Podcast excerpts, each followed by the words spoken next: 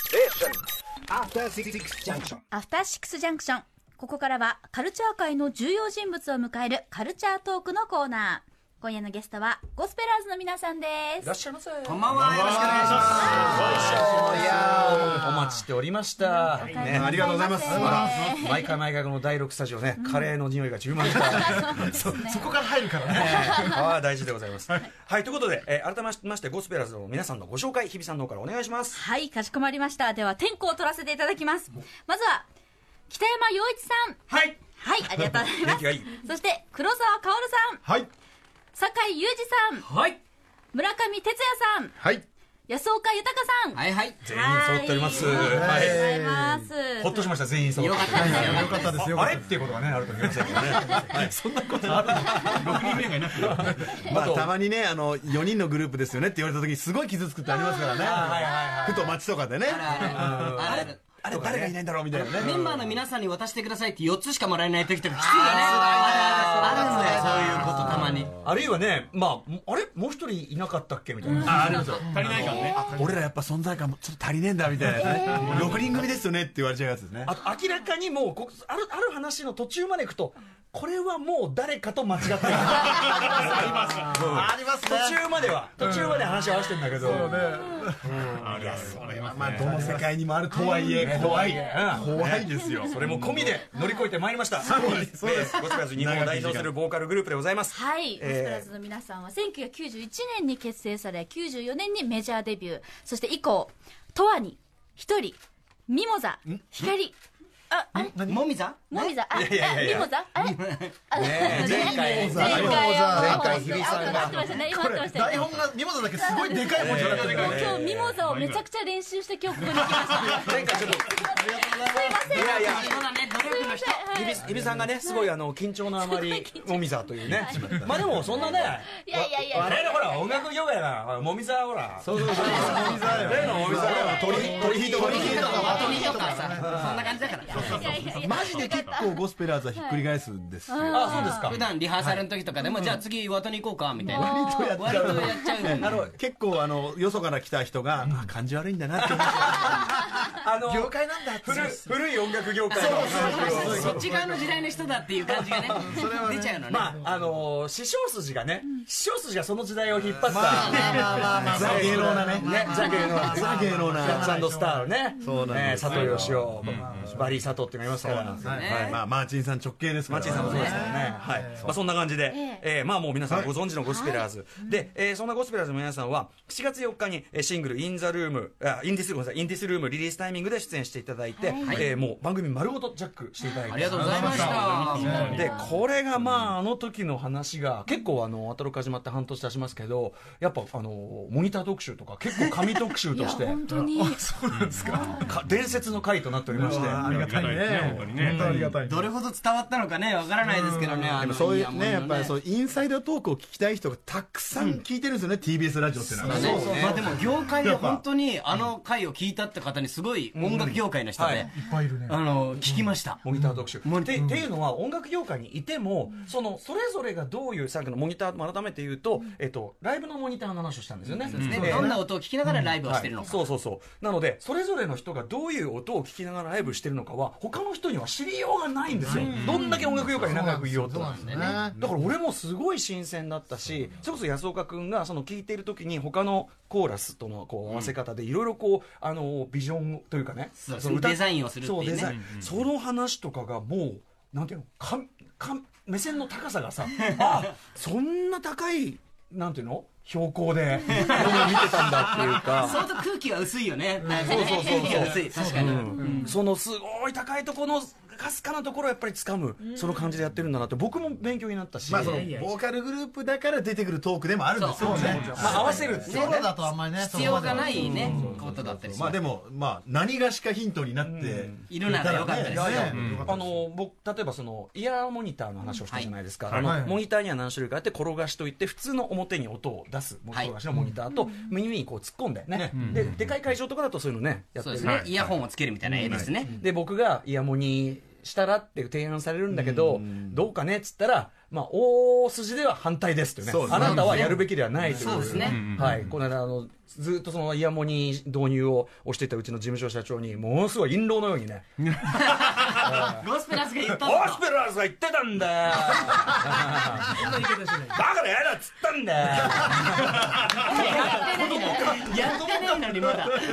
まあ何しろ同級生だからね俺のプロさんあはねそう村上さんとね、その同級生みたいなのがあって、で、その時はすごい面白かったので、ちょっとあのアルバムの、今回、ニューアルバムの話ももちろん、後ほど伺うんですけどもはいはいはい、その前に、ちょっとこう、ライブ周りの、その意外と、その外には知られてない独自の風習なりなんなりっていうの話をちょっと伺おうかなと思ってあーこれからねライブもいっぱい回られてそうですねご覧になる方とかツアーががねうんはいそうそうツアー始まるので、んあのあ彼らはこのツアーの直前にこういうことをやっていた例えば直前にやる決まり事がそれぞれあったりとかしませんか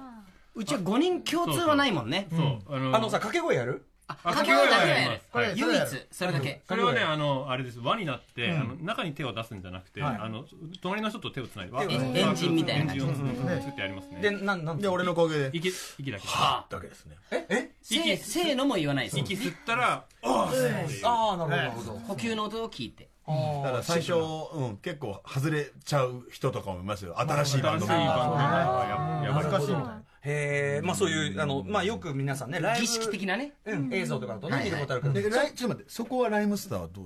俺らはそれが全くないことで知られているただただキャリアの途中から10年前ぐらいから武道館やる前後ぐらいからかな握手だけはちょあのそれぞれのメンバーで交わしてあちょそのすごい直前出る例えば歌丸ボンって出てくるほんの直前にマミリとポンってやってこう行くとか、ーかっこいいかっこいいうん全員でなんとかはね恥ずかしいからやらない 俺らの俺らの直前楽屋はだってもうものすごいもうこうやってもうドヨーン出 して「うん帰りて」とか「やらないゆやらない勇気」とかそういうの好きだよ好きだなそういうやってるからさえででじゃあそのさまあ掛け声は直前としましょうそこまでにそれぞれがやるなんかこうルーティンというかあるんですかなんか、まあ、ストレッチしてるメンバーとかメンバーが多いかなは多いけど、でもそれも全員じゃないスしト、レッチ組誰ストレッチしてるの、割とでも、まあ割とみみんんななしてるかな、したそのりします直前だったりとか、もうちょっと前の段階でしてたりとかってのはあるけどあ、なんか安岡ルーティンやってないあののあそうね僕はウォ,、まあ、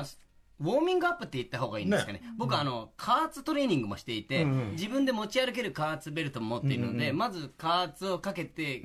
こうなんていうかけ血行っていうんですか血液回した後に、コンディショニングみたいなことを自分で一人で黙々ちょとっとアストリアスリートチックなそうですねだから準備運動に近いですねだから伸ばしてるんじゃなくてスイッチを入れてる方ああどっちかっていうとそうかそうそういいっていうあのそうそうそうそうそのそれってストレッチって声がよく出るストレッチなのそれとも単純にそういう怪我しないためのそのアスリーそうトです的ねなストレッ僕チあの人によっていろんな考え方があると思うんですけど、僕はあの5人の中で多分唯一じゃないから発声練習を1秒もしないです、おおそれはなぜえっと、健康であるということが多分一番声にいいことだから、はい声声だけを健康にするって体の中で、うん体の中で喉だけを健康にするってことは僕はありえないと思っていてあーなので体全部が健康になることをすることが、うん多分喉も含めた体っていううんふうに考えているので、それが安岡セッティングねぼ僕はね、はいで他は発声ねあのなんかなんね、か発声練習するよ高ね。音組はやっぱり鳴らさないとならないのであ僕は流し運転が毎日30分やります。ー毎日30分えーじっくりだねそう、でもそれぐらいやると、その後もう本当に精神的な安定度合いが半端ないわけ。あそれも大きいのかいや、あの、今日出るかなっていうのがあるのよ、本当に。これって 今日出るかなみたいなのがですね、ツアーの中のセットリストに大体1曲ぐらいあるんですよ。いけるかなみたいなのが。でも、それはだいぶ楽になっただから、それで。これ酒井君もやっぱり安心するそうですねあとはゲームとかをゲームねゲームは好きですからねまあリラックスねリラッルクスーティンでやってますねやらない勇気やらない勇気まあ、あの、マイゲームマイライフという僕の番組も出てもらって、どれだけゲームやってるかはね、もう聞いてますから。えーあの、逆に、あの、あれ、低音北山君とかはそうですね僕はあの低いところも多いんですけど、結構コーラスとかだとファルセットでセカンドとかトップ歌うこともあるので、あのその時のによって、まあ、その自分の状態を知るための、なんかこう外から聞くとそのトレーニングに聞こえるというか、ウォームアップに聞こえてるかもしれない、自分のこうコンディションチェックみたいなふうに声出すことはありますね、やっぱりじゃあ今日出るなちゃんと出るなってその辺が弱いかなっていうそそうの日によってそのどこが出るどこが出ないがやっぱあるので自分のマッピングですねここは今ちょちょっと厳しいなみたいなところはマッピングそうそうガリッとしてでるちょなっとやとやばいところだけちょっと少し出るように前後をかでもねそれをねやってるうちにだんだんどこまで出るかなになっちゃうことが結構あって楽屋で最終的にキャーキャーキャーキャー言って終わるとかものすごいそうそう一回それはあありりますありましたねあの裏声でどこまで高い声が出るかでメンバー同士戦ったでもそこでさ使いすぎても ダメでしょたまに疲れてる時が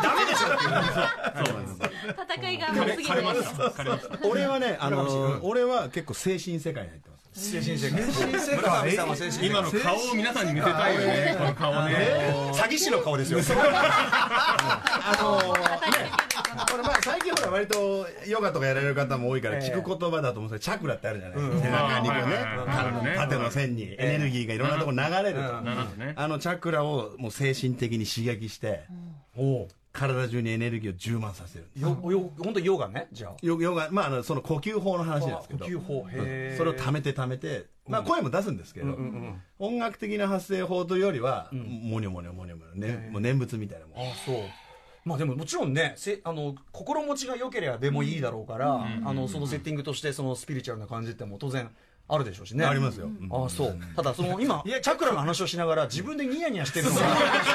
ごめんなさいね本当にあのねね嘘じゃないと思う嘘じゃないと思うけど言ってる自分にに照れてるんですよ縄跳びしてなんか若いスタッフと一緒に縄跳びとかしてますよよくリーダー最近そうだね、あのここ数年縄跳び大会を必ず本番前に二重跳びを本番前にやるっていうね、絶対効果はないんですけどね気持ちが盛り上がるまあでもそのやっぱあの安岡君のアスリート的上げじゃないけどスイまあッ一チが入回る一回上げとくってことだね心拍上げてまもあそらうないとねね一回心拍をこうそうそうそうそうあと普通にその何そのアキレス腱だらをさちゃんとあれしとかないといやそうなんあですのおじさんはそんな瞬間ビキっていうそういやいやまあありえますから僕ねの僕の知人がなったなってさライブで、あージャンジャンプジャンプの瞬間にビキーンっつってあさー痛い痛い痛い痛い痛い痛い痛い痛い痛い痛い怖い怖い怖アいキレス腱だけはねそうだから皆さんじっくり伸ばしてくださいねこれね腱だけは半年かかるから本当だよね怖い怖いであのそれぞれちょっとセッティングが違うっていうのも面白いですねうちはね5人ルールはないのさあといったあたりで、はいはいあのごめんなさいちょっとあのだいぶ時間経っちゃったけどそのまあ今回のニューアルバム「えー What the World Needs Now、えーはいについてお話を伺いたいんですけど、まずねまあ、毎回毎回毎回毎回ちゃんとねアルバムごとにコンセプトをねきっちり作り込んで毎回ちゃんと作っていい曲いっぱい入れてよくやってると思いますよ。ありがとうございますで褒めてますそれ褒めてんだよでそれはななんでこそ特にそれを今強調したかというと今の時代要するにアルバムという単位であるとか、しかもそれをわざわざフィジカルつまりいわゆる CD という形も、形の、ね、ある商品として出すこととかっていう意義って、自分たちの中でないと例えば曲順はなぜこの曲順なのかっていう、よっぽど強固なのないと、もう今プレイリストなわけだから。うんとか曲数とかね少ない方が聴いてもらえるのかなとかさ、いろんなこと考えちゃうじゃないですか、もしくはアルバムって単位意味ないのかなとかさ、ね、シングルだけ出しゃいいのかってそうねそうそうでゴスペラーズなんかシングルだけ出してってもサイクルが絶対に作れるグループなのに、さあなぜこんなまとまったちゃんとしたアルバムを作るのかってことまあ、これグループとしての見解があるかどうかわかんないんですけど僕個人的に思ってるのは、やっぱそのアナログから CD になったりとかそのライブでやってる人が減って CD の人が増えたりとかっていう時代がやっぱり一回あったじゃないですか、流れが、ええええでもやっぱり僕らはその戻るところをやっぱり守ってなきゃいけないというか、その世の中の流れがこうどんどんバラバラになっていったとしても、やっぱ作れる人たちは作って待ってないとやっぱアナログだって結局なんだかんだ言って戻ってきてる今流れがあるわけじゃないですうんかはいはいはいはい戻ろうと思った時にその場がないっていうことは絶対に避けるべきだだと思うんですよなね。でるほどそういうことで言うとだ僕らはそういうのもともと自分たちが好きだからっていうのはあると思うんですけどそういう役割もあるのかなってちょっと思ったりはしてますね。あそれはすごいな職人芸みたいなね失われちゃったらおしまいみたいそな、うそうなんですよ。まあこれってやっぱ僕らぐらいの世代の人は、まあ、間違いなくある音楽体験だと思うんですけど、やっぱりその好きな好きになったアーティストに自分を委ねるっていうのがやっぱり楽しいことだったっていうやっぱりこ、うんその子供の頃からの音楽の聴き方の話ですよね。あのー昔のあの今みたいな情報が出てこない時代の中であの好きなアーティストの発売日をどれだけ待ったかっていうそそんな気持ちで今待てないってところまではまあもう100歩譲ってるんだけどもただやっぱりそこからその CD を一回ふまあ封を切って聞くまあ40分から60分ぐらいの時間、もし我々に預けてくれるのならっていう、まあそうやって好きなアーティストにそうやって引き込まれた、やっぱりその夢のような時間だった。やっぱり今でもあるんですよね。このアルバムだけは絶対全曲聴きたいんだみたいな。もちろんそうじゃないものもいっぱいあるんだけど。で、願わくば、自分たちが音楽やってる時に、一枚一枚一枚アルバム作っていく時に、今言ったように、このアルバムは絶対1曲目から最後まで聴きたいんだよね、私は、僕は。っていうふうなものアルバムになるようにっていう願いをやっぱ込めてますよね。なるほどね。いや、そのだからもう、なんていうの、どうせアルバム作るなら、ちゃんとその俺たちの世界に、ちゃんとあの、ハマって、ちゃんとこっちの提示するものを、むむしろ逆に言うと、もうアルバムわざわざ聴く人は、そういう気概がある人だっていう信頼を、 そうね信頼を信頼はあるか、も信頼を今回のアルバムは強く感じました。あーこれを、これをぶつけても、我々のリスナーはもはや大丈夫なはずだというか、ここまでついてきてるやつは絶対わかるはずっていう。だから安心して、さっきのナッシングじゃないけど、あの、自分たちのコアな部分を、割と、なんか、忖度なしで、やっちゃってんなっていう風感じがしたんですけど、今回は。どうでしょう、その辺。そうですね、まあ、特にだから j p o p らしくとかいうことは全く考えてないので、そもそものスタートがね、あのブライアン・マイケル・コックスとかあのパトリック・ J.Q. スミスからどんどん曲が送られてきたっていうところからなので。はいはいね再び組んでみたら、そうですねもめちゃめちゃ向こうもモチベーションがあってそうなんですよね、でゴスペラーズってこういう曲好きでしょってわーって送られてきて、いや、これアルバムできちゃうんだけど、これだけでどうしようみたいなところからですからね、あとはやっぱりそのシングルとアルバムっていう話をすると、あのまず僕らの中に作りたい衝動がたくさんあるっていうことが前提だと思うんですよ。あのシングルを切り続けるっていうのは多分必要とされてるものを足し算していくっていう作業なんだけど、あのアルバムは自分たちが出したい100曲の中からたった10曲だけを選び出す引き算の作業なんですよ。だから、もう作りたい、聴かせたい曲はもっともっとあるわけ。こあの今回でもブライアンと JQ から送られてきた曲でもっと聴かせたい歌もあるんだけど、それを、あの、少なくしていく作業っていうのが多分アルバムにつながっていって、その時に引き算するのに自分の中で納得が必要なわけですよ。なぜそれを、こっちの曲だっていい曲なのに。で、そのために一つずつアルバムごとの物語がやっぱり必要で、だからそれにはタイトルが必要で、テーマが必要で、あの、この曲が選ばれた理由というものが多分自分たちに一番必要なんだ。なるほどね、うんあそれすごい分かりやすいし俺も気持ちとしては分かる、結局ほら、あのーその時点ではまあ、ボツというか、その時点で入らなかった曲も、だったから、その、これ時点だったから次でとかいうことではないと思うんですよね。これなんかその、その時が来て、タイミングがあった時にポンとハマってくる。やっぱそれぐらい一曲一曲ちゃんと気持ち込めて作ってないと、アルバムっ外ていうれたものは一生外れてるっていうか、単なる時点はないっていうかね。そうそうそう。ということでちょっとアルバムの話も含めて、この後スタジオライブではい曲はたっぷり伺い、あの伺わせていただきますので後ほどまたよろしくお願いいたします、よろしくお願いします皆さんでした After Six Junction.